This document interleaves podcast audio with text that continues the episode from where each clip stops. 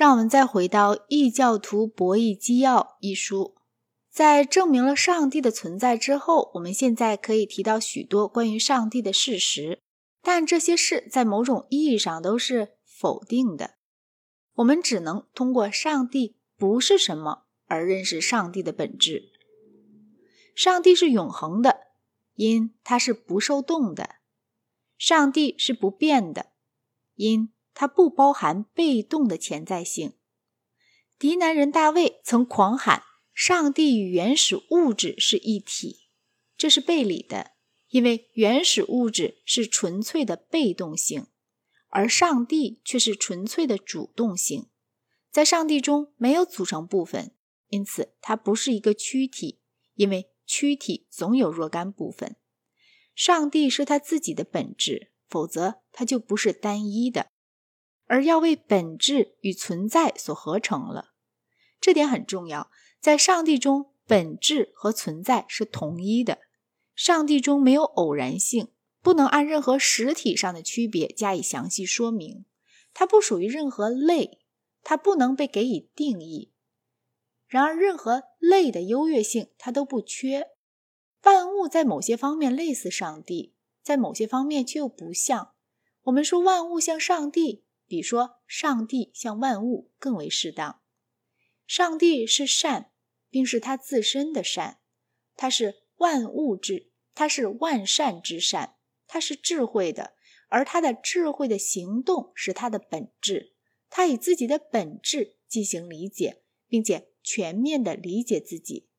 虽然在神性理智里没有什么组成部分，但上帝却理解很多事物，这似乎是个难题。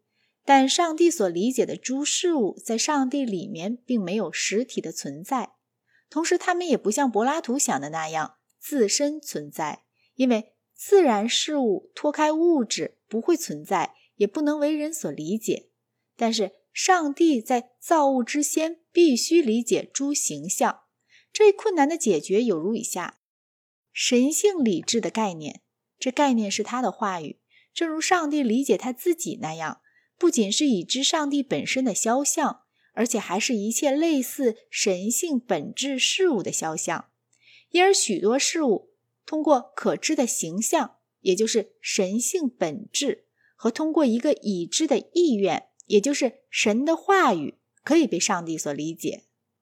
每一个形象，只要它是个积极的某物，便是个完成。上帝的理智借着理解每一事物什么地方像它。什么地方不像它，而把每一事物所固有的性质包含在它的本质之中。例如，植物的本质是生命，而不是知识；动物的本质却是知识，而不是理智。这样，植物在它是有生命的这一点上是像上帝的，但在它没有知识这一点上是不像上帝的；动物在它有知识这一点上是像上帝的。但在他没有理智这一点上，却不像上帝。被造物和上帝的区别，总要通过一种否定。上帝在同一瞬间理解所有事物，他的知识不是一种占有，同时也不是推理的或逻辑的。上帝是真理。现在我们面临一个问题，它曾使亚里士多德和柏拉图都感到困惑。上帝能知道个别事物呢，还是只知道诸共相一般的诸真理呢？基督徒由于相信天命，所以必然认为上帝了解各个事物。虽然如此，也还有一些有力的议论反对这种看法。圣托马斯列举了七种这样的议论，并随即予以逐条的驳斥。七条议论有如下述：一、个体性既然是显体，那么。非物质的任何东西都不能认识它。二，个体不是永恒存在的，当它们不存在的时候，也就无从认识，因而它们不能被以永恒不变的存在所认识。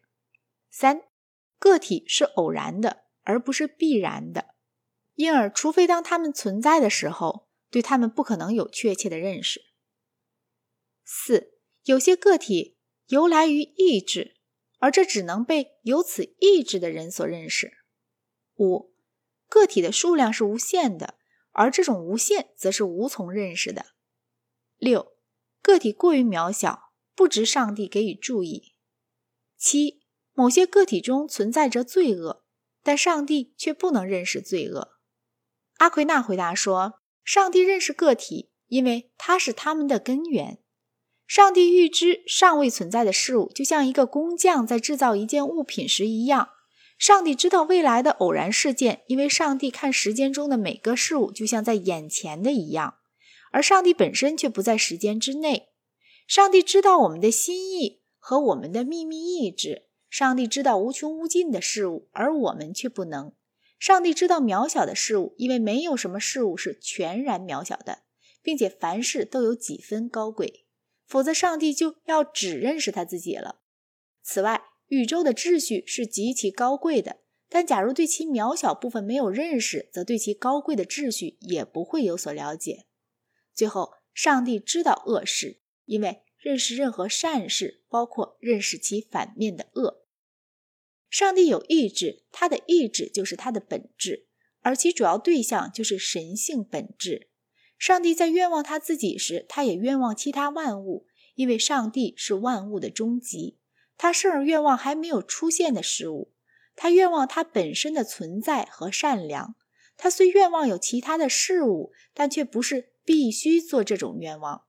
上帝有自由意志。我们对于他的意志虽然可以赋予一种理由，但却不能赋予一种原因。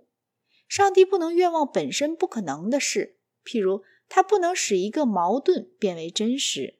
圣托马斯的对于这种超越神力的事物的举例却不十分适宜。他说：“上帝不能使一个人成为一头驴。上帝中有喜乐和爱，上帝什么也不恨，并具有沉思和积极的美德。”他是幸福的，而且就是他本身的幸福。